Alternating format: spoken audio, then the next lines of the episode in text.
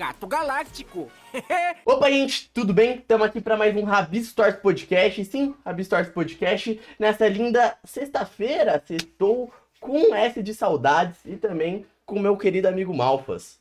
Opa, sejam muito bem-vindos para mais um Rabiscos Tortos. R de Rabiscos Tortos de Ronaldo Azevedo. Aê! Mais uma vez com você, Ronaldo. Segunda vez aí, muito obrigado pelo espaço, né? Novamente tendo, podendo ter uma conversa novamente. Muita coisa aconteceu, né? Até a gente te uhum. parabenizar pelo. Você vai ser pai, cara. Você se casou e vai ser pai. Você ia se casar e agora você vai ser pai e já se casou. Meu Deus do céu, cara. Aconteceu muita coisa. E lançou um filme. Tudo que esse cara fala acontece mesmo. Parabéns. Que isso, gente. Prazer estar aqui de novo. Eu estou num lugar remoto, estou no camarim aqui dos estúdios da Ronaldo Souza Criações, mas é bom, no meio da correria, poder ter um tempo aí para conversar com vocês também, uh, repassar um pouco de conhecimento, né? Um, articular um pouco de novas ideias também que tem surgido na minha cabeça para poder passar para vocês aí, para toda essa galera também que está seguindo uh, o ramo da criação e acompanhando também o Rabiscos Tortos. Prazer gigantesco estar aqui, gente. É nóis, lindão. É, lembrando também, galera, de vocês se inscreverem, comentar aqui, deixar o like, ativar as notificações, galera do Spotify seguir e avaliar o episódio, né? A gente também tem um Seja Membro aqui no canal que nos ajuda monetariamente pra gente investir em nós mesmos, né? A gente é completamente independente, então isso nos ajuda bastante. Ronaldo, queria começar, só para quem não te conhece mesmo, você fazer uma breve introdução do que é o seu conteúdo, o que você faz aqui na internet e fora da internet também agora, né? Tá bom. Meu nome é Ronaldo Souza, eu sou criador de um canal chamado Gato Galáctico, que hoje é uma marca uh, nacional, né, com que expandiu nacionalmente, digamos assim. Eu trabalho há nove anos na, no YouTube e em outras plataformas digitais. A gente hoje está expandindo a nossa área para muitas outras marcas, como Turma do Coelho, Desnecessauro, Prismágicos, Pudim Amassado. Estamos também adquirindo novas marcas de animação de outros criadores. Eu ainda não posso falar um pouco sobre isso. A gente está uhum. atuando com filmes, com licenciamento de produtos, com música, com potencialmente séries também que estão por vir.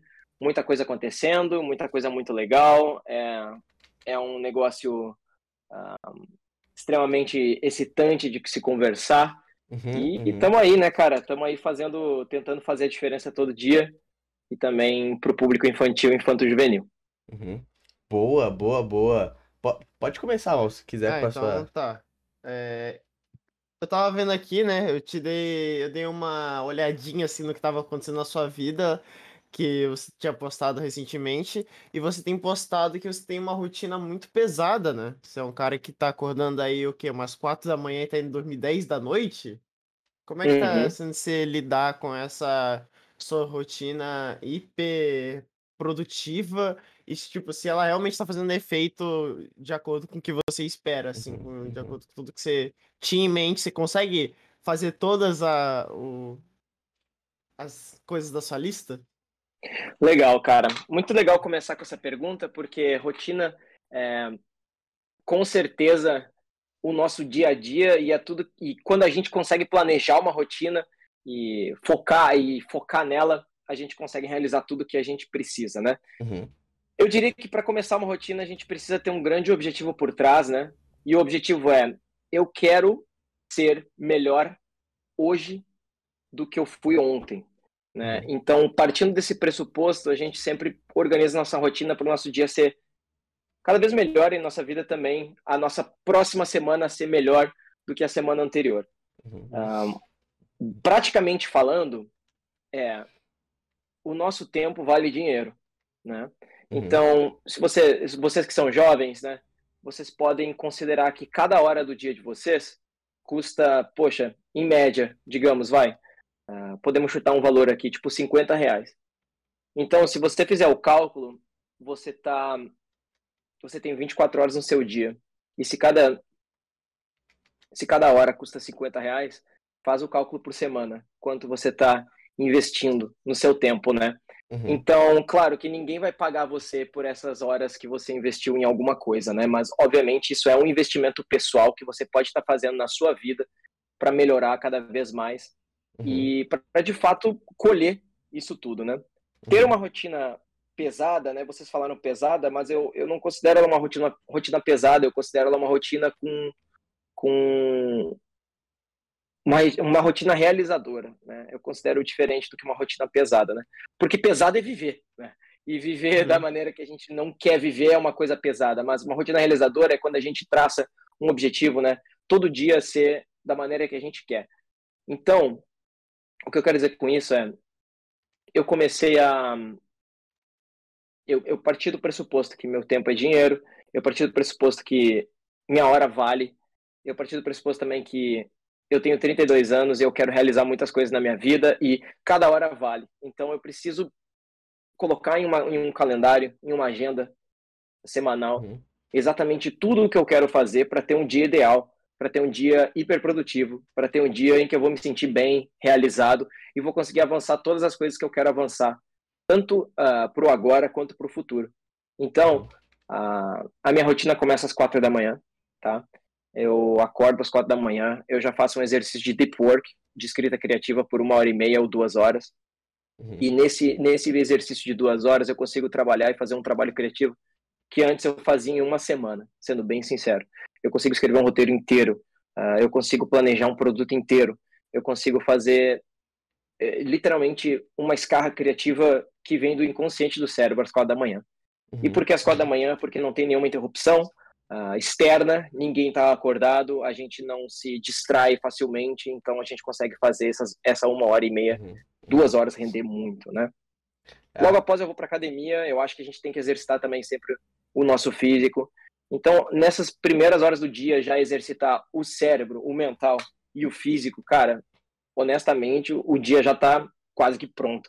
Né? Uhum, Digamos assim, uhum. de resto é só administrar o dia, né? E tenho seguido assim, né, o dia a dia, começando às quatro da manhã, depois vou ao trabalho e tudo certo. Então, cara, a rotina é tudo para a gente conseguir planejar o nosso dia a dia para ser melhor.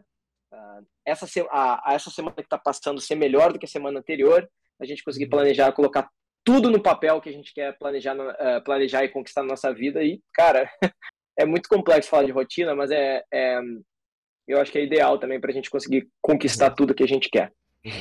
Oh, muito interessante, Ronaldo. Queria até fazer uma ressalva aqui, né, sobre esse lance de tempo. Poder divulgar aqui um pouco do meu amigo, o Hanet, que faz um conteúdo de filosofia. Ele tá uhum. lançando uhum. um podcast e é sobre isso mesmo, é uma parada mais estoica, né? Sobre estoicismo, cênica, sobre valorizar seu tempo, né? Que é o primeiro episódio uhum. dele. Então vamos lá, é, sobre Sofia, né? Se eu não me engano é o nome do podcast. Vamos lá Para assistir. Sofia. Cara, Para Sofia. Legal demais. Para Sofia, exatamente. Estoicismo, uhum. estoicismo é, de fato, o hack da vida, cara. Uhum. E a grande diferença entre você se tornar um, um, uma pessoa mais responsável, mais realizada, uhum. e, ou não. Então, cara, sou muito fã de, de ideais estoicistas, digamos assim. Uhum. Uhum. Ah, então, agora, agora que eu tô, tô lendo, né, sobre a brevidade da vida, eu notei que você tem uma parada meio estoica, assim, das ideias. Eu queria uhum. falar de outra parada também, Ronaldo, já que a gente tá na questão da sua vida pessoal ainda, a gente não chegou nas suas criações e tudo mais, já quero falar uhum. sobre isso mesmo que é sobre os arquétipos, né? Você fala sobre muito disso no seu Twitter, eu quero saber como isso. E eu noto que é importante também, né? não sei se é importante para sua vida, eu já vi você citando em podcasts também. Como eles influenciam uhum. sua vida, assim, é... por aí mesmo. Bom, falar sobre arquétipo é muito complexo, porque a gente precisa falar sobre inconsciente coletivo, que uhum. é uma grande, grande matéria da psicologia, né? desenvolvida pelo Carl Jung, que eu acredito ser uma das pessoas mais fascinantes que já pisou na Terra, mas essencialmente, tá, resumo da ópera é uh, a humanidade, nós, seres humanos, a gente vive um estado de sonho emocional. Por quê? Porque a gente descobriu, de fato, a gente descobriu com a descoberta do futuro, né? A gente descobriu que um dia a gente ia morrer. Então existe uma ansiedade tremenda da morte, né, no ser humano. Então a gente se apega em histórias e mitologia e contos de fada e folclore, né? Uhum. Essencialmente a gente se apega nisso para desenvolver valores e virtudes para a gente navegar a vida, tá? Então, uhum. o que eu quero dizer com isso é nós bem em resumo mesmo, nós temos aquelas fábulas, aqueles contos de fada em que basicamente conta uma lição de moral, tipo, pô, uhum. um, o que seria o que seria Chapeuzinho Vermelho, né? Bem, bem resumido mesmo. Ah, poxa, o resumo da Chapeuzinho Vermelho é, cara, não, não anda sozinho né, num bosque porque vai, pode vir um estranho e fazer mal para você. Então a gente, essencialmente, a gente atribui uh, valores, a gente atribui verdades inconscientes em histórias, fábulas, contos de fada e tudo mais. Então nisso surgiram uh, alguns símbolos, uh, arquétipos no inconsciente coletivo que são imutáveis. Né? Então a gente tem vários, vários, vários arquétipos que a gente pode conversar sobre. Né? Uhum. Um deles, um dos mais uh, famosos, digamos assim, um, é o arquétipo divino. Né? O arquétipo divino, a gente tem um, um personagem que é bíblico, né? Jesus Cristo, que é um homem honesto, um homem bom, um homem que um salvador, né? Um homem que sempre fala a verdade, um homem que tem fé mesmo quando um, o dilúvio está acontecendo, sabe? Então esse é um arquétipo, um arquétipo divino, né? Também tem muitos outros, como o arquétipo do que, que podem ser personagens de histórias, né? Na verdade, um, o arquétipo do trickster, que agora eu não sei a tradução em português. Não seria um trapaceiro? É, um trapaceiro, isso. É o Sly Man, que chamam, trickster, né? Hum. Então, é, é, o, é o grande, grande arquétipo daquela, daquela pessoa que é, de certa forma, não segue, não segue as regras, ela está sempre desenvolvendo novos conhecimentos através de, de pequenas trapaças, de, de, de quebrar regras. Então, cara, existem muitos arquétipos né, que a gente pode conseguir é, sinalizar e, e, e conversar sobre. Total. E, e esse é um conhecimento, cara, é um conhecimento transcendental, de certa forma, né? Porque ele não é um conhecimento lógico, ele é um, é um conhecimento inconsciente, né? Que vem desse estado do sonho. Mas é, é um, é um, um subject, né? Uma, uma matéria muito complexa para a gente conversar num podcast que não é sobre isso. Uhum, Mas, uhum. Uh, com certeza, arquétipos, uh, mitos, histórias, uh, histórias bíblicas, tudo isso afeta muito, muito a minha vida, porque existe uma verdade muito grande nessa nesse inconsciente coletivo. E eu acredito que ela todo mundo acredita nisso também sabe? Por mais que possa um, romper né com, com, com esse conhecimento transcendental a todo momento cara todo mundo de certa forma um, incorpora esse conhecimento de alguma maneira tá? Uhum. então resumo da ópera é isso Uhum, eu tentei uhum. articular para o uh, público mais jovem que está assistindo. Uhum. Tá? Então, numa próxima a gente pode conversar mais profundamente sobre sim, isso, sim, cara, se sim, for Não, do, com certeza, com certeza. interesse. Vai ter vários então... outros papos, né? Antes disso, eu até queria uhum. recomendar, né, o último, o último podcast que a gente fez aqui, que foi muito bom também, que a gente já contou sua trajetória toda e tudo mais, né, para recomendar uhum, pra galera, uhum. que hoje a gente vai mais aprofundar outros assuntos que não teve, né, no último Legal, podcast cara, bora, e tudo bora. mais. E manda aí, Mal, se você quiser falar, pode então, lançar a braba. Já que o arquétipo ele é muito complexo, então vamos voltar um pouquinho lá pra rotina, né? E aí, além uhum. de, de que você falou que você tem uma, essa rotina hiper produtiva, que tenta sempre ser melhor do que na semana anterior, mas, tipo, como é que fica a sua vida pessoal, né? Como é que fica o Ronaldo Souza que é marido, o Ronaldo Souza que vai ser pai? Como é que você consegue encaixar, né, o seu tempo livre, o seu descanso? Ali para você passar com sua família, com seus amigos, dentro dessa rotina aí super, tá focada e querendo. A gente tá... tá sempre fazendo coisa.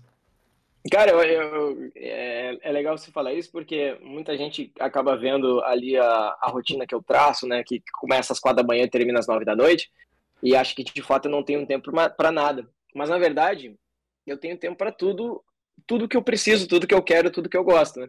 E é isso que eu falei no início, né? A rotina não é uma não é uma prisão que eu tô me colocando. A rotina, na verdade, o dia ideal que eu gostaria de ter.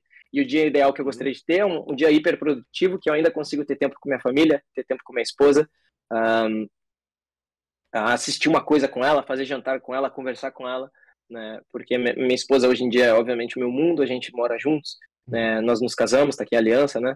E, uh, e vamos ter uma e vamos ter uma filha, né? Então, cara, Uh, dá tempo de tudo, com certeza. E só não dá tempo de errar, na minha visão, tá? Então, tipo, o que eu considero erro, né? Eu, pessoalmente, eu considero erro tudo que eu uh, tudo que eu não quero fazer, na verdade, ou tudo que eu estou uh, fazendo de uma maneira ansiosa e que não é o meu desejo, uh, não é o meu desejo, digamos assim, né? nessa nesse planejamento macro. Que eu quero dizer é, eu tento nunca cair num prazer impulsivo. Né? E o prazer impulsivo pode ser, pô, jogar um videogame que eu não quero, assistir um vídeo de, de YouTube que eu não quero, né? Uh, ouvir música que eu não quero, per perder tempo, né? Que eu não quero, uhum. né? De certa forma. Então, uh, eu tento nunca cair no, no prazer impulsivo e tento sempre, obviamente, ten tentar fazer o máximo de coisas que eu, que eu considero realizadoras, né? Uh, eu já errei muito, cara, na vida, honestamente. Eu já joguei, acho que todo mundo consegue se identificar com isso, cara. Quantas vezes você já não estavam fazando alguma coisa, daí do nada caem num, num vídeo que não queriam assistir, ou então num vídeo de uma hora que não queriam assistir, ou então em vídeo de gatinho dançando uh, que não queria assistir, cara. E isso acontece, acontece com todo mundo, todo mundo consegue se identificar. E a gente se sente, cara, é, pelo menos eu me sinto miserável depois disso, sabe? Então, uh, ao traçar essa rotina, de fato, eu planejo o dia que eu quero ter o dia que eu acho que vai ser mais realizador para minha vida. E óbvio, isso é tudo uma questão de tentativa e erro. Eu estou sempre reformulando a rotina, melhorando ela, né, aprimorando a todo uhum. dia. Mas tem que começar com tem que começar de certa forma com uma hierarquia de valor. Tipo, o que que eu quero, o que eu preciso, uh, o que eu gostaria e vamos ver. Uhum. Daí faz o teste, simula, digamos assim, né? Então, tipo, agora eu tô até separando por, por semanas, né? Week, week, one, uh, week, week 1, week 2, week 3, né? Então, tipo, ah, a primeira semana foi isso, a primeira, a outra, segunda semana foi isso. E vou uhum. reformulando e mapeando. É, é que, querendo né? ou não, cada semana você tem coisas diferentes e, tipo. Com certeza. Obrigações marcadas, né? Por exemplo, você que tem várias. Você trabalha com várias coisas, é, tanto filme quanto vídeo, uhum. brinquedo e tudo, você também acredita que as suas semanas não são iguais, né? Uma semana não, não você são... foca mais em produções, outra semana no, na parte mais administrativa. Sim, com certeza. E agora a gente terminou, a gente terminou um, um tour que a gente estava fazendo no Brasil, né? Tava todo uhum. fim de semana fazendo o show do Gato Galáctico no, uh, no Brasil inteiro, né? Que foi sensacional, posso contar depois da experiência. Uhum, uhum. E tinham, tinham dias que eu não tinha sexta-feira, tinham, tinham, aliás, desculpa, tinham semanas que não tinha sexta-feira, tinham semanas que não tinha segunda-feira por conta da, uh, dessas viagens marcadas e trabalho marcado. Né? Então, sim, de fato, cada semana é uma semana, né? Mas a gente meio que tenta uh, planejar a semana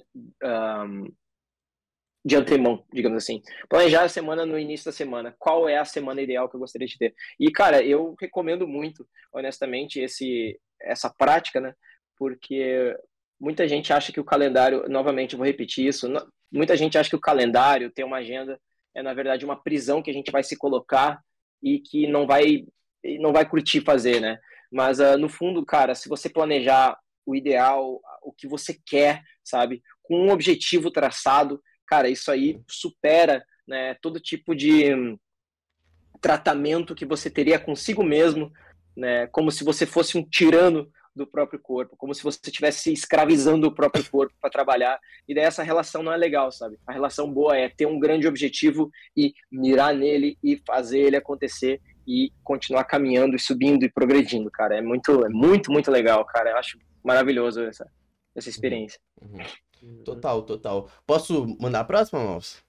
Pode, pode. Agora, mano, é, para mim, pelo menos, já finaliza essa questão e já pode ir para trabalhos, né? Esse daqui vai ser o último assunto mesmo de falar mais sobre Ronaldo Azevedo, né? O homem mais do Twitter, do seu Instagram pessoal, que é sobre um uhum. outro assunto, né? Pra gente aprofundar, que é o assunto, o assunto polêmico, né? O assunto rotineiro que vai virar corte agora, por exemplo, que vai ser NFT, né? Sua opinião agora, porque a gente tá tendo a queda, né? O Malfas aí tem os dados sobre ah, é. NFT, eu queria saber Sim. agora, que na última vez colou tava em alta, a gente tava falando sobre isso, a revolução artística. Muito bom a gente relembrar é. agora, né? Como tá a sua visão sobre isso e tudo mais.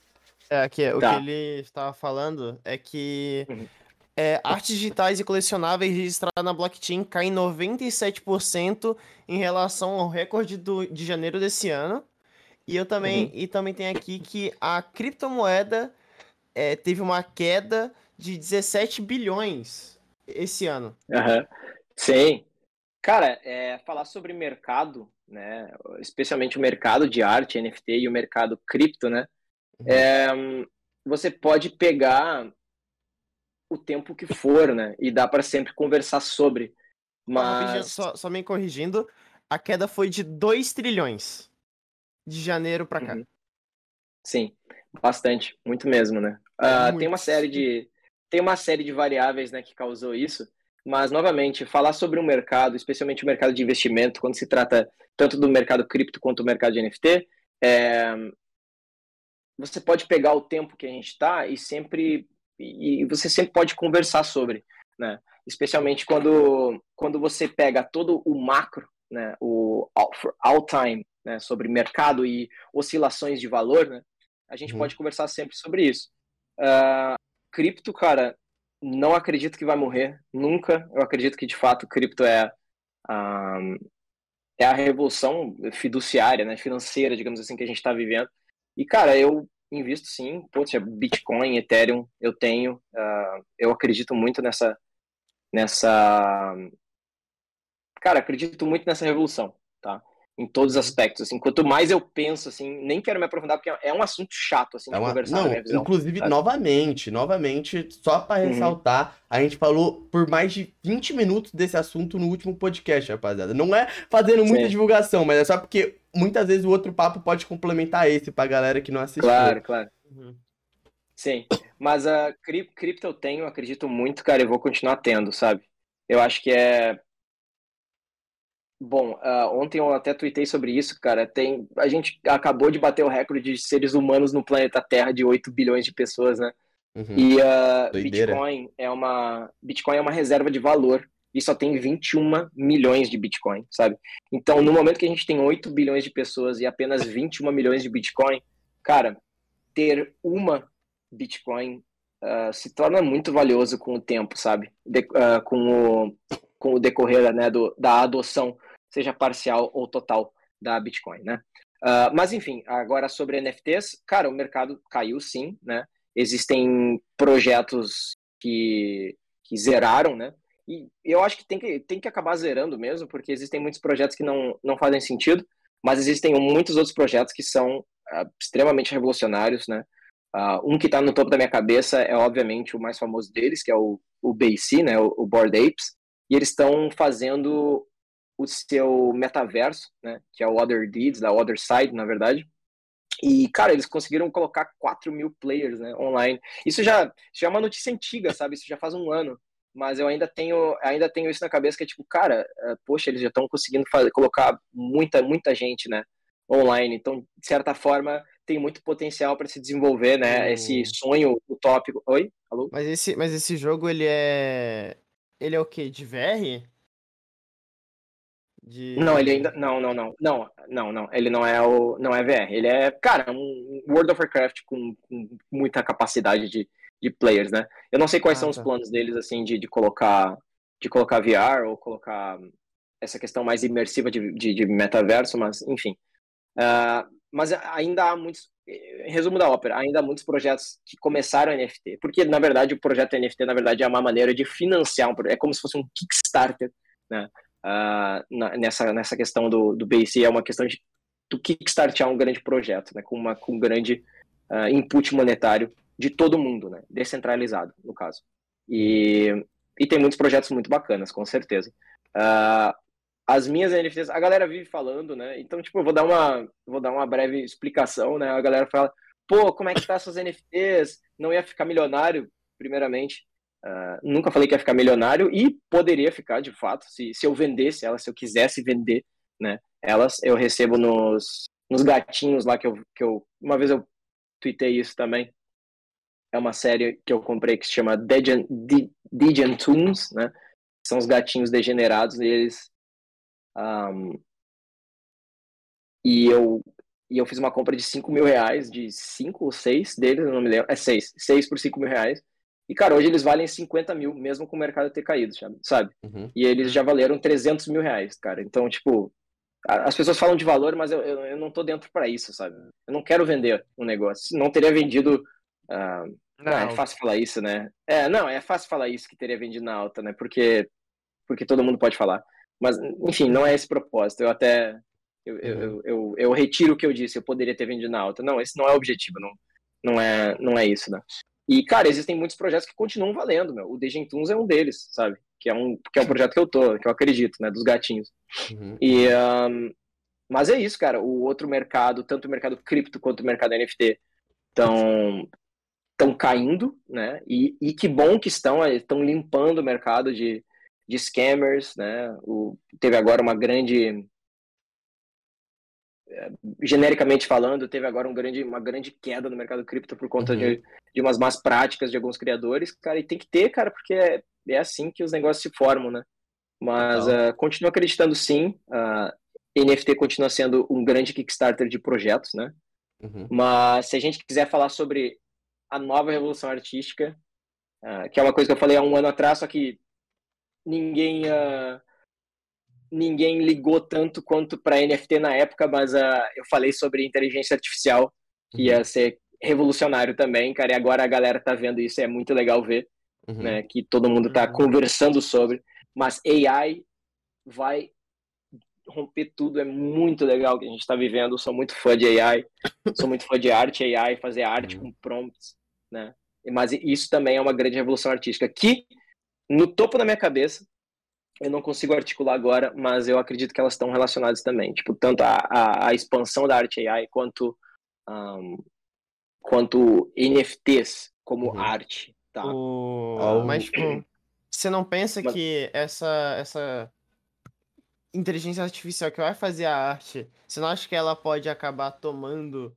papel de alguns outros artistas dentro de produções? Sabe, uma empresa grande, ela vai, em vez de contratar um artista, ela vai só pagar a mensalidade de uma máquina que eles vão digitar o que, que eles querem elas, e ela vai criar, sabe? Tipo, você não acha que ela vai tirar oportunidade de trabalho e também uma oportunidade de ser, ter um lado mais criativo na arte e não ser só zeros e uns fazendo, colocando coisas em uma tela. Porque eu, eu acredito que, tipo, o artista, ele é muito mais do que só um cara que pinta. Porque uhum. se você pede uhum. pra um. Pra, se você for fazer um desenho, se o Pixel for fazer um desenho, se eu der a mesma descrição pros dois, vai ser diferente. Porque tem a vivência, a sua vivência, a vivência do Gato Galáctico, e tem a vivência do Pixel, e tem a vivência do Davi e do Ronaldo também, que vai influenciar na arte, Total. e querendo ou não, vai ressaltar um pouco mais de você. E se você botar isso numa máquina, ela vai ler o que você falou e ela vai fazer exatamente. Uhum. Que... Mas, Malpas, é, sim, eu acho que é normal essa evolução é, nessa área da arte, como em todas as outras áreas. Então, sim, eu acho que uma galera vai perder o trabalho, eu acho que principalmente a galera de concept, né? Sim. Acho que perdem muito esse trabalho, mas eu acho que nunca a assinatura do artista vai, vai sempre prevalecer, né? A arte como um todo, quem dá significado, é. toda essa história que nem você disse, permanece, né? Mas eu acho que a questão de concepts é, vai mudar, porque eu acho que vai poder ser muito mais rápido esse processo com as IA. A gente eu chegou a falar um pouco disso. Aí. Acho que é eu você. Acho que vocês mataram aí, é. Uhum. A gente falou um pouco disso também no outro podcast, eu acho também teve esse papo. Uhum. Mas é por aí. É natural, essas coisas acontecem mesmo e em todas as áreas de trabalho nesse sentido, e eu acho que é constante mudança, né? Com certeza, cara. Eu acho que vocês mataram aí. O Malfas mesmo já matou toda todo o papo sobre AI, né? Uhum. No momento que ele falou, cara, que é o artista, o artista tem a tem a visão, né, cara? Eu gosto de fazer uma analogia bem simples, cara, que é a analogia da pá e da retroescavadeira, né? Uh, um homem com uma pá consegue fazer um determinado volume de trabalho. Agora, um homem com uma, uma retroescavadeira consegue fazer o trabalho de 100 homens, digamos assim, né? Então, um, então cara, a, a, AI, a arte AI, na verdade, é uma retroescavadeira, né? Então, uh, mas ela ainda precisa de um, um homem ou uma mulher, né? Eu, eu falei homem na, na, questão geral, né? Sim, mas sim, um homem sim, uma um mulher, ser humano. Né? Ser humano, exatamente. Uh, precisa também de um homem ou uma mulher pilotando, né? Essa essa reta escavadeira, que é no caso essa essa arte AI. Eu acho, cara, vai ter muita mudança. O pessoal de concept acredito que perder o trabalho não não vai perder, né? Por conta da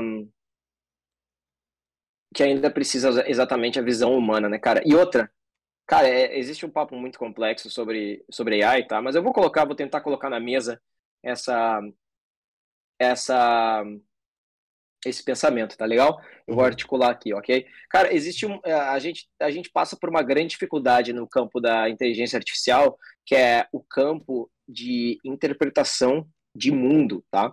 Então, porque quem, quem desenvolve AI, cara, passa, passa por esse problema, porque é o seguinte, cara, a AI consegue enxergar, a AI consegue uh, criar, a AI consegue planejar, mas a inteligência artificial não consegue ter um eixo de pensamento como o do ser humano, porque exige a incorporação, cara, de um corpo humano. Então, o que eu quero dizer com isso é, tu pode fazer um carro Tesla pilotar um carro pilot, se pilotar sozinho porque ele está vendo um, as faixas da estrada, as pessoas que estão na frente, porque ele está usando um determinado número de câmeras um, para navegar, digamos assim, no mundo. Cara, mas não se consegue fazer uma inteligência artificial humana por conta do. Olha que engraçado, cara. Eu vou puxar ali o início da conversa que a gente teve sobre arquétipos, né?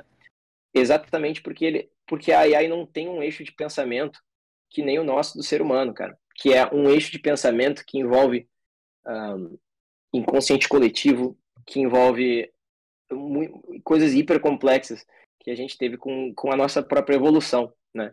E com a nossa, eh, com todas as variáveis que a gente tem, né? A incorporação, com a incorporação, né, cara? Então a gente uhum. vive num estado de sonho que a AI não consegue alcançar. Então o ser humano sempre vai ser uh, mãe ou pai da AI nesse caso, porque uma inteligência artificial vai conseguir fazer algo tecnicamente perfeito? Vai, né? Então, quem é artista, de fato, eu acredito que um artista não precisa mais fazer um trabalho técnico tão, tão pesado, mas sim um trabalho de sonho emocional, um trabalho de humanidade, um trabalho que, que, vai, que vai fazer ele expressar a condição humana, a incorporação, sabe? Então, tipo assim, uhum. usar AI para isso, cara, é mágico, tá? Então, tipo, uh, muita gente é muito cínica, cara, que fala, tipo, pô, isso vai tirar o trabalho de muita gente. Cara, isso vai viabilizar trabalhos nunca antes vistos tá? Isso vai viabilizar que todo mundo tenha, consiga colocar, uh, consiga expressar, tá? A sua, a sua incorporação, a sua vivência, os seus sentimentos através de uma arte técnica feita por computador. Então eu acredito que não existe nada mais, não existe nada mais incrível do que esse avanço. Esse avanço, né? Ontem eu vi, ontem eu vi alguém, eu estava discutindo isso com um amigo meu, Fiaspo, né? Ontem eu vi um cara chamando o avanço da da inteligência artificial como uh, atribuindo, atrelando isso a um conceito de uh, a um conceito pejorativo de capitalismo tardio. E eu só contra-ataco falando, cara, isso é a mais pura inovação humana, assim como uma retroescavadeira é para uma pá, assim como uma pá é para uma pedra, assim como uma pedra é para mão. Então, tipo, é uma inovação natural. Uh, o ser humano, sim, é, é, é, é, um, é construído pelo ser humano, sim, mas isso aí está aí para no, nos ajudar, para fazer a gente produzir mais, para a gente conseguir chegar a novos patamares e voar voos como a gente nunca voou antes, né? Assim, cara, poxa, uh, tem um livro muito bom, cara, Where the Good Ideas Are, uh, Where, the, where, where the, the Good Ideas Come From, uma coisa assim, que é sobre de onde vêm as ideias, né? E ele explica de fato a história de, cara, de todas as ideias tecnológicas que a gente e avanços tecnológicos que a gente viveu nos últimos, no, no último século, né? Uh, uhum. Poxa, cara, é, eu só vou dar um exemplo aqui, cara. Uh, GPS, sabe? GPS é uma inovação, cara, tão absurda, tão absurda. E, e, as pessoas não sabem, né, que ela é absurda. Tipo, muita gente Não, não que, sabem, cara. Que assiste hoje a gente já nasceu com GPS. É, a gente, a gente, a gente é muito, é, a gente não, desculpa, cara, eu não vou me, me, incluir nisso, mas as pessoas são muito cínicas, cara, que acham que a gente realmente uh, já nasceu com isso, cara, e, e atrelar isso a, a, algo pejorativo, chamar de capitalismo tardio, cara, simplesmente não, cara. É inovação, é, é a humanidade no seu, no seu pico e que continuemos evoluindo, cara, que continuemos seguindo esse caminho, porque é um caminho de estar tá sempre crescendo e, e criando mais inovações para nossa vida ser mais confortável, cara, e com menos sofrimento. E para as próximas gerações ter menos sofrimento e a gente continuar seguindo esse caminho divino. Uhum.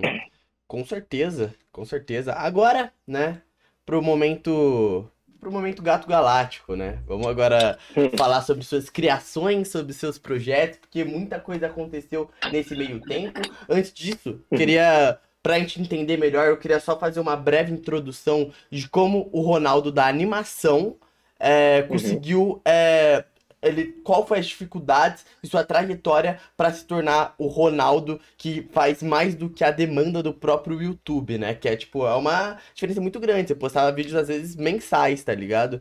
E hoje em dia você posta, tipo, muito mais que o YouTube pede, né? Você já se tornou um exemplo de criador e eu creio que você era um criador completamente independente. Você ainda é independente, né? Mas hoje em dia você tem uma equipe e tudo mais.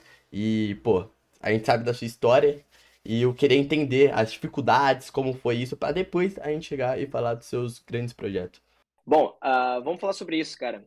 É muito legal conversar sobre isso, porque eu acredito que a maior dificuldade é primeiramente ter um objetivo, né? Daí depende de qual é o objetivo de cada um. Né? Mas o meu objetivo é muito grande, cara. Eu sou uma pessoa muito, muito ambiciosa, tá? E e eu quero, cara, eu quero mostrar minha arte para todo mundo, eu quero mostrar minhas criações para todo mundo, eu quero criar para sempre, né? É uma coisa que eu vivo falando, eu quero estar tá sempre criando, eu quero poder ter a capacidade de poder continuar criando para sempre e, e criar um, um universo para as pessoas que estão acompanhando, de entretenimento, né? Acredito que a maior dificuldade é sempre interna, tá? Então, tipo, o nosso maior inimigo acaba sendo nós mesmos, né? Uhum. E quando eu digo isso, é, muitas vezes, especialmente quando a gente está iniciando, a gente não sabe exatamente como a gente vai navegar nesse mundo da arte, nesse mundo da nossa carreira, né? E a gente acaba bebendo uh, opiniões de fontes que acabam não sendo as nossas, que acabam não sendo condizentes com o nosso grande objetivo, né? Então, a gente acaba reproduzindo algumas algumas opiniões, algumas. A, a, gente incorpora coisas que não são nossas, na verdade. Ou que a gente achou legal que alguém falou, ou que a gente achou legal que alguém atuou, né? Uhum. Então, eu, eu sentia que eu, eu sentia que eu tinha muito problema em. Eu sentia que eu tinha muito problema em fazer algo mais voltado para o público, tá? E eu queria muito fazer algo mais meu, né? Então eu tinha, tinha essa questão, tipo, não, eu tenho que fazer o que eu gosto eu tenho que fazer o que eu quero. Uhum. E, uh, e por muito tempo eu atuei assim. Ah, o que, que eu quero fazer agora? O que, que eu posso fazer agora, sabe? Só que daí eu acabei percebendo que tudo que eu queria fazer no momento era, uh, cara, de certa forma, descartável para muitas pessoas, né? E descartável até mesmo para mim, porque era uma, de certa forma, uma criação impulsiva do momento, né? Eh, que veio de uma faísca criativa do, daquele momento, né? Que é impulsivo, né? E, uh, e lógico, existe, existe uma vantagem e uma desvantagem de fazer isso. A vantagem é fazer algo uh, orgânico, algo diferente, algo próprio, né? Mas a desvantagem é que pode ser extremamente descartável e pode uh, ser e pode não significar nada daqui a algum tempo, né? Uhum. Então eu comecei a pensar, cara, eu quero fazer algo atemporal. Eu quero começar a criar uh, algo que vai permanecer, que vai ficar, que vai se manter, que vai ser sustentável e que eu vou conseguir realizar meu grande objetivo. Eu comecei a traçar o meu grande objetivo, o meu objetivo hoje, né, em resumo da ópera mesmo, tá? Uh, ah, Para ser fácil de entender, meu objetivo é criar um universo de criações, assim como Maurício de Souza, Walt Disney e, e muitos outros artistas e criadores fizeram através dos anos, tá? Esse é meu, meu grande objetivo, né? Cruzar gerações, né? Cara, eu quero, eu quero quando eu morrer, uh, isso continuar. Uh, e continuar agregando valor, né? E, a, e continuar passando valores que eu considero importantes, né? Para todo mundo. Então, cara, esse, esse é o objetivo. O objetivo é permanecer, tá? Ficar, uhum. criar para sempre. Eu, uhum. é, o objetivo é eu não estar aí e, e as criações ainda continuarem, tá? De certa forma, a imortalização de uma de uma ideia. Né? Uhum, uhum, então, ao pensar nisso, você começa a, você começa a tentar romper todas as ideias que você achava que tinha em prol de ter ideias que estão mais alinhadas com esse objetivo, né? Uhum. Então, e o que eu quero dizer com isso é se livrar de tudo que é descartável, né? Então, o descartável para mim era tipo, ah, algumas ideias que eu tinha de, de criar algo impulsivo e algo que eu estava sentindo no momento, ah, porque isso talvez não seja importante, cara. Ou talvez sim, sabe? Então existe essa discussão, pode, pode ou não pode ser, né? Uhum. Mas uh, ao pensar que eu tinha um grande objetivo com isso, um, um, objetivo de permanecer e fazer algo atemporal, eu comecei a fazer. Uh, vou fazer algo que o público quer, que o público gosta, mas que também vai ser sustentável e que vai continuar sendo sustentável com o passar do tempo, tá? Então é é um pouco disso, tá? Então eu acabei acabei não fazendo mais as coisas para o momento, né? Produzindo conteúdo para o momento ou como eu me sentia e comecei a mirar num, num todo, né? Num atemporal, em algo uhum. tipo, pô, isso aqui vai funcionar em 10 anos. Se 10 anos passarem, isso aqui vai continuar funcionando, né? Uhum. Então, uhum. a criação de conteúdo atemporal, tá? Pequenos sacrifícios então, foi isso. para um futuro melhor, né? É isso aí, cara. Um uhum. futuro com menos sofrimento também. Tá? Eu vi falando isso. O melhor é, na verdade, com menos sofrimento, porque. Né? Uhum, uhum. uh, eu não tô sendo cínico aqui, eu tô só falando, tipo, pô, é a realidade, né? Tipo, a vida é uhum, trágica, uhum. então a gente tem que trazer menos sofrimento, né?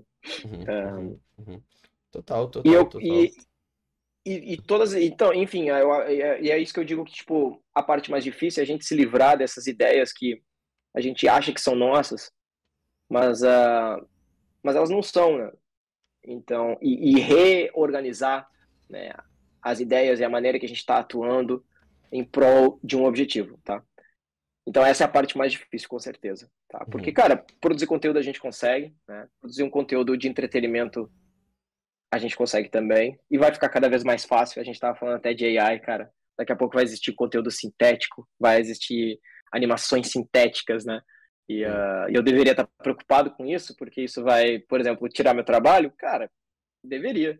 Mas, mas é, é, eu, eu realmente acredito nessa questão de, de continuar atuando no atemporal, porque, cara, o momentâneo sempre vai existir, o descartável sempre vai existir, existem pessoas para consumir isso, uh, tá tudo certo, mas também existe uma, uma jornada atemporal também para ser feita, cara. E esse foi o movimento que eu acabei fazendo, né? De um criador. Um, e, e, e, que, e, que, deu tudo isso, né? Tipo, que, como você, como você mesmo falou, tipo, pô, você, você é independente, né? Começou uhum. mais independente do que hoje, né? A gente começou com certeza independente, hoje tem uma equipe grande, cara, mas a equipe grande é consequência, na verdade, de cada um desses passos que, que eu acabei fazendo lá no Total. início, completamente sozinho, né? uhum. uh, em prol desse atemporal. Então, e daí a, pessoas vão surgindo no caminho, pessoas que estão alinhadas também com esse objetivo, pessoas que querem fazer parte disso, artistas, profissionais que querem mostrar seu trabalho no mundo, cara, que querem deixar a sua marca no mundo também, né?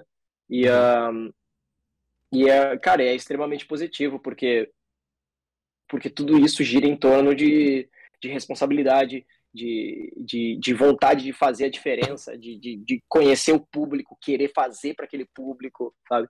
Então é muito legal, cara, é muito legal, é muito emocionante, na verdade, cara, é, tipo, é, uma, é uma jornada, é uma jornada emocional muito forte, cara. Uhum. Imagino, imagino completamente. Tá aí também. Eu sonho, eu sonho assim também, tô só começando. E é isso. É, Pixar. Eu uhum. acho que eu acho que tem eu vejo eu vejo seu trabalho também, cara, e vejo que às vezes você não é uma crítica, tá? Mas vejo que às vezes você replica um pouco do que eu sentia que replicava antes, sabe? Então, uhum. então eu quando você quando você expor algo que você sentir, pô, isso não tá alinhado com que o meu objetivo final, uhum. internaliza isso, cara, porque quando você fala uma coisa e daí você pensa, cara, na verdade isso não tá alinhado. Repensa e muda o curso. Tá? Uhum. é, tipo, isso parece, isso parece uma crítica, mas não é. Isso é só uma. Isso é só uma dica do tipo assim, cara, você mesmo vai saber exatamente o que você está fazendo certo e o que você está fazendo errado no momento que você começa a questionar cada coisa que você fala sobre a criação, cada coisa que você produz, entende? Uhum, uhum, uhum. Total, total. Essa, internaliza essa internalização, interna internalização é muito, é muito importante pra gente saber e alternar o curso a todo momento. Ok, ok. Não, vou, vou, é bem levar massa. isso pra vida, hein, mano. Vou levar Não, isso pra cara, vida. é, é, é que ninguém fala sobre, cara. É uma Uhum. parada meio. Uhum. É meio. É, é mais sutil, assim, sabe? Porque Uhum. todo mundo fala sobre criação e fala sobre aquelas coisas ah, mais genéricas, assim, sabe? Mas eu, mas eu Uhum. acredito que tem muita coisa interna, muita coisa de dentro, assim, muita coisa inconsciente que a gente pode acabar falando, que Uhum. pode ajudar as pessoas. Eu espero Uhum. que isso ajude de alguma forma. Depois vamos falar mais disso lá no, no Whats e tudo mais. ok? À vontade, à vontade. Uhum. É, Posso dar início à conversa sobre o filme, ô Malfas? Ou você Não, quer eu que vou. acrescentar? Eu que vou. Você, Você que vai? Tá falando... É, você tá- É, pra quem não sabe, Gato Galáctico lançou um filme né, junto com a Netflix, certo? Não, não foi junto com a Netflix. A gente lançou o filme e a Netflix comprou, no caso, licenciou, né? Ah, eles licenciaram, tá? Então, o filme Uhum. licenciado É. aí pela Netflix, O Acampamento Galáctico. Intergaláctico. Intergaláctico? Uhum. Uhum. Caralho, nossa, eu li errado. Eu li, eu li de madrugada. Foi mal. Mas, enfim. é, ele saiu. O seu filme saiu há pouco tempo, né? E aí eu queria saber como é que foi a questão do da produção, né? Agora que já tá tudo finalizado, se a produção saiu do jeitinho que você esperava, se teve mais erros, é, Uhum. se foi a primeira vez que você trabalhou no cinema, né? Eu sei que você já participou de outro filme. Eu lembro que você participou no Turma da Mônica. Uhum. Eu lembro que você apareceu bem no finalzinho assim do filme. A gente. Eu tava assistindo com os amigos e a gente até achou inusitado que você tava lá. A gente teve aquela quebra de expectativa. E. Mas, tipo. Foi, foi legal produzir um filme, tá ali junto com a direção. Foi Uhum. tudo. Foi do jeitinho que você imaginava que seria ou teve, tipo, muito problema? É, e também sobre como esse filme se desenvolveu depois de postado, né? Depois de saído pro cinema, se foi. Se ele teve o progresso que você achou que ele teria. Tipo, a bilheteria, essas coisas assim, em geral. Boa, boa. Legal. Bom, o Acampamento Intergaláctico é o primeiro filme, né? O primeiro longa-metragem do Gato Galáctico, né? É um grande passo pra gente, cara. Ter um filme da marca é, é, é muito louco, né? E, ah, e não apenas ter um filme, como ter de fato um filme que ganhou seu espaço no cinema. Uhum. E, cara, isso não é, não, não é fácil, sabe? É um grande motivo de orgulho pra gente, cara. Uhum. Porque, cara, quando alguém pensa em filme de youtuber, né? Vamos ser sinceros, cara, a gente pensa em porcaria, né? Filme de youtuber. É, tipo, a gente, a gente pensa em porcaria, cara. E é normal, né? Essa concepção existe porque, de fato, né? ahn, a maioria dos filmes foi feito para aproveitar o timing do momento e vender né, e vender rápido, digamos assim. Total. O acampamento intergaláctico ele já segue um outro caminho. Como eu estava falando para vocês antes, ele segue um caminho já mais atemporal. Ele é um filme, cara, bem, bem, bem atemporal. E ah, isso é ótimo. E a produção dele também ficou, ficou excelente. Não é à toa que a gente ganhou espaço no cinema, cara. Não é fácil, honestamente. Não é fácil ganhar um espaço no cinema. Ahn, esse é o primeiro filme do Gato Galáctico. Ele, ele é junto com uma, ele, é- ele, ele não foi orçado pela gente, tá? Nós Uhum. temos uma participação, então ele não é. Eles que vieram atrás Ele de não- vocês? Eles que. É, esse primeiro filme, sim, eles que vieram atrás da gente. Depois eu falo pro Caramba. segundo, porque daí, o, porque daí o segundo é nosso mesmo, né? O segundo eu botei a grana, o segundo eu, fi- eu fiz, tava lá junto em todos, em todos 100% dos momentos também, né? Uhum, uhum. Ah, mas esse primeiro filme do Acampamento Intergaláctico, ele é, ele é, a gente tem uma participação, né? Uhum. E, ah, e rolou tudo como a gente queria mesmo, né? O pessoal teve muito carinho com a marca, né? Ah, o pessoal também, quando nos apresentou algumas decisões de roteiro, pediram pra gente opinar. Teve pouquíssimas coisas, assim, que de fato não estavam alinhados com a marca, então eu acho que os roteiristas e o pessoal que estava trabalhando junto Uhum. artistas incríveis, fenomenais, eles foram extremamente respeitosos com o o material fonte, né? Uhum. E a gente acabou, cara, acabou fazendo o filme, ficou, foi, foi bem divertido, a produção dele durou um ano, um ano e pouco, né? Só as gravações duraram 30 dias, né? A edição durou mais alguns seis meses. E fizemos o lançamento, né? Primeiramente nos cinemas. Foi super bacana. Cara, existe uma questão no cinema que é. Muitos filmes não ficam mais de um fim de semana, quando eles não vendem, tá? Então, isso é um grande. É, é, um, é o primeiro monstro que tem que vencer, né? Que é ficar mais de um fim de semana nos cinemas. É que ele lança a... quinta, né? E aí é quinta, sexta, sábado e domingo. É, tipo, se não. É, exatamente. Se não, se não bateu ali um número de vendas, é, acabam tirando e abrindo, abrindo margem para outro filme, cara. E tem muito filme rodando sempre. Muito, muito, muito mesmo, né? Uhum. Uh, o acampamento intergaláctico ficou mais de três semanas no cinema. Então a gente ficou entre os 15 mais vendidos do, do ano, né? Muito legal, cara, muito legal Caralho. mesmo ver, ver, esse poder, ver essa força aí, muito legal mesmo, né? A gente fez uma, uma bilheteria bem bacana, né? Então a gente fez, uma, a gente fez um, um valor X de, de, de bilheteria, depois passamos para o TVOD, né, que é os Video On Demand, então a gente estava em todas as plataformas digitais, e por fim, depois de três semanas nas plataformas digitais também, a gente acabou no Netflix, né, então o Netflix, foi, o filme foi vendido, licenciado por um uhum. número X de anos, né? E, um, e cara, é muito é muito realizador, né? Poder estar tá fazendo isso, né? Cara, novamente é um filme da marca, sabe? Puxa, eu uhum. acho que uhum. né, hoje em dia a gente dá, a gente se dá a gente, a gente desmerece, assim, até um pouco, né? Eu mesmo tava pensando assim, pô, é, é um filme. Deu, cara, não, pera, é um filme. Cara, é um filme. Sabe? Tipo, é um filme, cara, que tá, que tá entrando na cabeça das pessoas da mesma maneira que um filme dos Trapalhões entrava na minha infância. Da mesma maneira que um filme. Pô, da mesma maneira que De Volta para o Futuro entrou na minha infância, cara. De, da mesma maneira que vários outros filmes entraram na minha, na minha, na minha vida, sabe? Então é um filme. É muito, é muito legal, cara, né? Especialmente quando enfim, quando a gente está quando a gente está lá vendo, uh, atuando no produto, uh, ajudando a realizar o produto, né? Uhum. Não é não é uma experiência fácil, cara. A atuação não é fácil, né? 50% do trabalho do ator é esperar, sabe? Então, uh, e os outros 50% atuar. Então é bem é bem desgastante, né? Eu já gravei dois filmes, estou indo pro terceiro agora. E quero melhorar cada vez mais na, no meu trabalho como como ator, né, que antes eu não tinha uma experiência, agora eu tô vendo que faz, faz a diferença, assim, né, a gente ser cada vez melhor como ator, como alguém que consegue expressar a emoção, a história do personagem através de, de, de, de expressões sociais, expressões corporais e até mesmo diálogo, né? Uhum. E, cara, é, é, é, fantástico, é fantástico ter o primeiro filme no Netflix, né?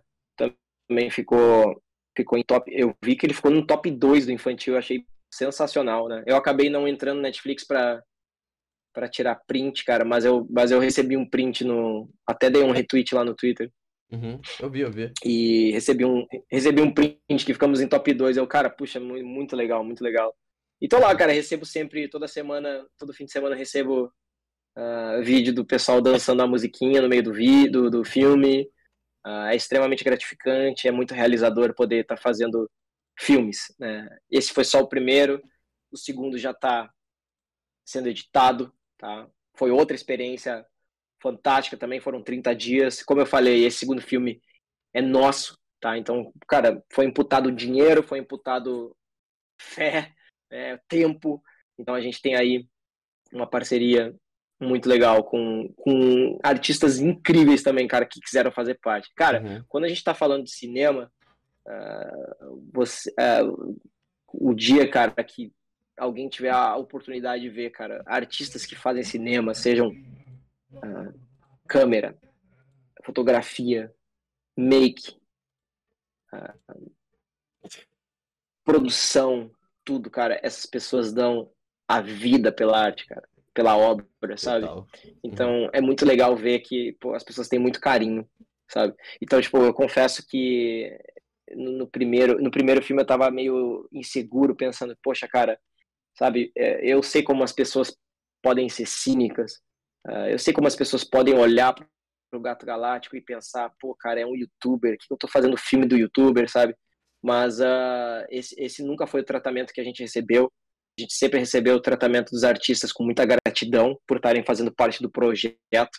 Né? O projeto é legal, o projeto é uhum. grande, o projeto é um filme, o projeto é uma obra audiovisual, cinematográfica, nacional, que está impulsionando a indústria nacional para ter mais Não, filmes, sabe? Tem que incentivar. Então, cara, a gente Exatamente, cara. E a gente sempre recebeu muito respeito das pessoas, cara. Então, tipo, toda, toda, todas as minhas inseguranças, assim, de, pô, o que será que vão pensar, cara? Tipo, sabe? Pô, será que uh, vão achar, vão achar que estão fazendo um filme infantil, não vão dar, não vão dar o mesmo gás que eu tô dando, cara, sabe? Porque, poxa, cara, é, cara, é muito gás que a gente dá, é muita, muita energia que a gente deposita, né? Mas esse não foi o caso. O caso foi que as pessoas sempre foram muito gratas, sempre foram muito uh, prazerosas de trabalhar e, cara, acreditaram no projeto desde o início, tanto no primeiro quanto no segundo filme. Estamos indo aí pro terceiro filme já, né? Uhum. Uh, vai lançar um por ano nessa sequência. E, cara, é, é inacreditável estar tá fazendo isso, cara, honestamente. É uma. É, é, muda, muda a vida, cara. Muda a vida tanto a minha quanto das pessoas que assistem, cara. É, é sensacional. Ô, Naldo, parabéns. Eu queria fazer uma pergunta. É, se Manda. é um filme introdutório, né? Para quem não conhece a galáxia, uhum. seu universo e tudo mais, passa a conhecer, uhum. né? Você poderia falar uma sinopse sobre o que, que é o filme e tal? Claro, claro. Cara, o Acampamento Intergaláctico é um, é um filme para o público infantil e infantil juvenil. Uhum. Ele. Você não precisa conhecer o Gato Galáctico previamente, você pode assistir tranquilo, sabe? Uhum. Uh, é um filme que tem início, meio e fim. Ele é. Ele é de comédia, com ficção científica. Ele uhum. tem a linguagem ele tem a linguagem mais para o público infantil, né? Ou seja, ele é mais dinâmico, os cortes rápidos, assim, ele não te deixa entediado nunca, ele é bem rapidinho mesmo, assim, para acontecer bastante coisa. A sinopse do filme é que o Rony, que é o personagem do Gato Galáctico, né? Ele tem uma irmãzinha que quer ser cientista, então eles acabam ingressando no acampamento intergaláctico, que é um acampamento uh, de férias, mas é de ciências. Então, e lá eles acabam descobrindo a existência de, de ETs, né? E um, e um, dos, um dos diretores lá do, da corporação é, é um ET e, do mal. e acaba, enfim, daí eles têm, eles têm que parar o plano do ET de conquistar o mundo, digamos uhum. assim. Cara, é uma aventura. Né? Uhum, ah, uhum. Incrível, é, incrível. Puxa, é, cara, ficou, ficou, muito divertido, muito divertido uhum. mesmo. E, cara, tô louco pra fazer aí as continuações, né? Pô, e o Lucas Salles um... participou, né? Também. O... Lucas Salles é nosso grande amigo, parceiro. Ele uhum. participou do segundo filme também. O Lucas Salles é um grande parceiro nosso. Tem uma, é. uma história aí com o Lucas Salles, mano. Quando ele colou aqui no ah, é? Rabiscos, é? ele foi um grande cara que mudou a forma de eu me comunicar. Depois dele, tipo, o Rabiscos virou outra coisa. Ele é bem importante. Que legal, cara. Pô. É, ele é um cara muito, uhum. muito importante para mim também. E a gente tá sempre chamando ele, assim, para para toda oportunidade que a gente consegue, né, trazer para ele. Uhum. Tanto nesse primeiro filme, quanto no segundo, que ele já apareceu também. Vamos ver se no terceiro também eu consigo escrever um personagem para ele. E vamos lá, né? Fico muito feliz, mano. Fico muito feliz. Muito da hora ver até onde você foi, né? Você surgiu com a gente aqui tudo mais. E eu queria. Esse é também... é só o início, cara. Uhum. Queria falar também sobre o, o segundo filme, né? É o que que você consegue dar uma préviazinha sobre o que que ele vai ser e tudo mais? Qual vai ser a, a, a, mensagem por trás dele? Consigo, sim. O segundo filme a gente quis fazer diferente, né? A gente sempre quer acrescentar algo novo, né? No, no nosso, nos nossos produtos, tanto no, no, no Gato Galáctico quanto nos outros produtos, né? E no audiovisual também é a mesma coisa, né? A gente sabe que o a gente fez o, a gente fez o acampamento intergaláctico, né? Com o público é, infantil, infantil juvenil na cabeça, né? Uhum. Agora, esse segundo filme, a gente fez com um público mais infanto-juvenil para cima, né? Então a gente tá, de certa forma, a gente mirou ali numa, num, num uhum. avanço do público. Então ele é um filme. Né? É, cara, ele é um filme. Indo pro adolescente. Isso, indo pro adolescente. Ele é um filme. Ele é um filme mais sério, né? Então ele, ele, tem, ele tem o seu humor, mas ele também trata de, de, de temas um pouco mais sérios. É uma aventura mais épica, digamos assim, né? Ele tem um, tem um vilão tem um vilão perigoso, digamos assim, que que, que inclusive tipo Poxa, não, não posso falar muito isso, mas é, é um vilão, cara, é um vilão é um vilão arquetípico, tá? Um uhum. vilão quase que de conto de fadas, assim, algo que é maligno mesmo, sabe? Uhum. Então a gente tá tratando o mal né? A gente tratou o mal de uma maneira diferente nesse filme, sabe? De uma maneira mais, mais má mesmo, né? E, ou seja, quando a sombra é mais forte, a luz também é mais forte. Então, o herói, no caso, o Rony e seus amigos, então eles têm que ser mais heróicos, mais fortes, mais emotivos, né? E acaba tendo essa e acaba tendo essa esse impacto. Então é um impacto, cara, que é que é mais infanto juvenil para cima, sabe? Uhum. Porque envolve uh, envolve uma capacidade de, de, de, conceitualização um pouco maior do que é do que é o mal, né? do que é a sombra, digamos assim. Então esse esse segundo filme ele, ele é mais sério, tá? Mas a uh, mas para quem para quem por exemplo assistiu um pouco do primeiro e não se identificou, o segundo vai se identificar garantidamente, tá? Uhum, uhum. Assim como quem se identificou com o segundo, talvez não se identifique com o primeiro. Eles têm essa diferença, assim, a gente está testando exatamente isso. Mas uh, é muito legal, cara. É uma, é uma, novamente, agora mais uma sinopse. O Rony, ele vai para uma, o personagem, o Gato Galáctico, né? Acaba saindo numa aventura, né? Nos, nos trilhos de trem, e ele encontra uma porta. Uh, ele, ele precisa encontrar, na verdade, um, um uh, vestígios né, do seu avô, que viveu há bastante tempo, e ele tem um relógio juntamente com ele, né? Então o Rony ganhou um, um relógio do seu avô, que, é um, que era um granjeiro de uma cidade da Cronópolis. Então o Rony traz essa cidade, então ele vai numa aventura. Então, é, no Instagram até coloquei, tipo, tem uma locomotiva, a gente conseguiu uma locomotiva a vapor, cara. A gente parou um trem inteiro para fazer as cenas, cara, tão legal. Ficamos uma diária inteira em trem, cara. Que legal. É um sonho meu desde criança poder fazer isso, sabe? A uhum. gente parou a locomotiva a vapor, uh, para o Rony fazer essa jornada. O Rony acaba encontrando uma porta no meio do nada, então é bem fantasioso mesmo. Tipo, você encontra uma porta, abre ela e ela dá para outro mundo, que é essa cidade de Cronópolis. E lá a cidade de Cronópolis ela tem o um nome Crono, obviamente, para evocar o tempo, né? Uhum. E lá de fato tem, de fato o tempo para, né? De hora em hora o tempo para e as pessoas todas ficam paralisadas. E o Rony tem que descobrir o porquê está acontecendo, o que está por trás desse mistério né? Quem é o vilão por trás e assim ele conseguiria recuperar os vestígios do avô dele e, enfim, eventualmente também salvar a vila, porque ela é uma vila, é um vilarejo que está sobre sobre um poder opressivo de um vilão, né? Então é, é uma aventura épica, né? Mas uhum. uh, heróica, digamos assim. Então a gente está seguindo esse caminho no 2. Perfeito, perfeito. Pô, fico muito feliz, fico muito feliz com você ter conquistado tudo isso, né? Uma grande inspiração, acho que pros criadores e tudo mais. E, pô, pra mim, pelo menos, tá, tá encerrado, né, gata? Tá dando quase o horário. Você quer falar mais alguma coisa, Malfas? Ah, queria só agradecer aí ao Ronaldo pela oportunidade, né? Eu tava meio nervoso, que é a primeira vez que tava fazendo uma entrevista com alguém assim, já mais. que tava mais tempo no, no mercado de trabalho aí de, de criação. Aí, desculpa qualquer coisa, eu tava meio nervoso, tava Relaxa, a pergunta da daquele jeito, meio ansioso. Uhum, Não, tranquilo. Uhum, uhum. Pô, Ronaldo, se puder dar aquele recadinho final, né, para todo mundo, é, dar aquele. Claro, claro. Gente, obrigado por me terem aqui. Obrigado pra, por mais uma conversa aqui no Rabisco Sortes. Uhum. Curti muito o desenho também, Pixel.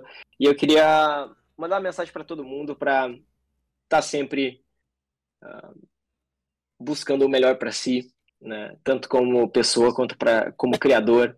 Eu, eu acredito muito no potencial de cada um que está ouvindo aqui. Acredito muito no potencial do Rabisco Stories também. E queria, cara, fazer uma divulgação do manda, manda podcast do podcast Rabiscos Tortos, que, que me convidou para estar aqui. e, uh, e é, é, mais isso mesmo, cara. Queria só enaltecer o trabalho de vocês que vocês estão fazendo, cara. Eu acho que vocês estão, enfim, dando oportunidade para muita gente estar tá expressando, comunicando. Vocês estão buscando uma nova verdade, né? Especialmente nesse mercado mais criativo. E, pô, cara, continuem assim, mandem ver, Rabiscos Tortos. É muito massa. E se inscrevam, galera. Compartilhem, e fiquem à vontade. Valeu, galera. Obrigadão, hein? É nóis, é nóis, obrigado. Gente, muito obrigado para quem acompanhou até aqui. Lembrando, para vocês, vocês se interessarem pelo Ronaldo aqui, vão lá ver o outro podcast, ver ele também em outros podcasts que ele participou.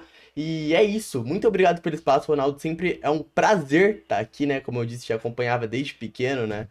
É, e é isso. Gente, se vocês puderem deixar o like, se inscrever aqui no canal, compartilhar quem tá aí ouvindo no Spotify em outros agregadores puder se, se, seguir aí e avaliar o episódio, até gaguejei. É isso, encontrar o Malfas nas suas redes sociais, é Malfinhas. É, tá no- Malfins em tudo. Isso mesmo, lindão. E o meu é qual? Qual, Malfas, qual é o meu? Pixel da SN. Caraca, o cara mandou muito. E é isso, onde te encontrar também, Ronaldo? Ah, no, no Insta, Ronaldo, ah, Ronaldo Azevedo Souza, eu acho. Não lembro agora meu perfil pessoal. Ah, no Twitter, se você quiser ser bombardeado com, com, com assuntos sobre responsabilidade e arquétipos, que eu acredito que ninguém quer, mas quem quiser, né, quem tiver essa, essa, esse desejo de, de receber uma, uma inspiração diária que pode talvez não ser necessária no seu dia e pode te, te pressionar a fazer mais. Uhum. Então tá lá, o Gato Galáctico. Mas de, de resto, tudo certo, galera. Muito obrigado por tudo, pelo Parabéns. espaço. Eu vou começar as nossas gravações de hoje. Tchau, lindão. Tô aqui no, no camarim aqui, olha só. Tem até cabeça de urso aqui, cara. Valeu, Boa. gente. É Tudo bom, hein? nóis. Tudo de bom. Tchau, tchau. Obrigado. Obrigado. Tchau, tchau.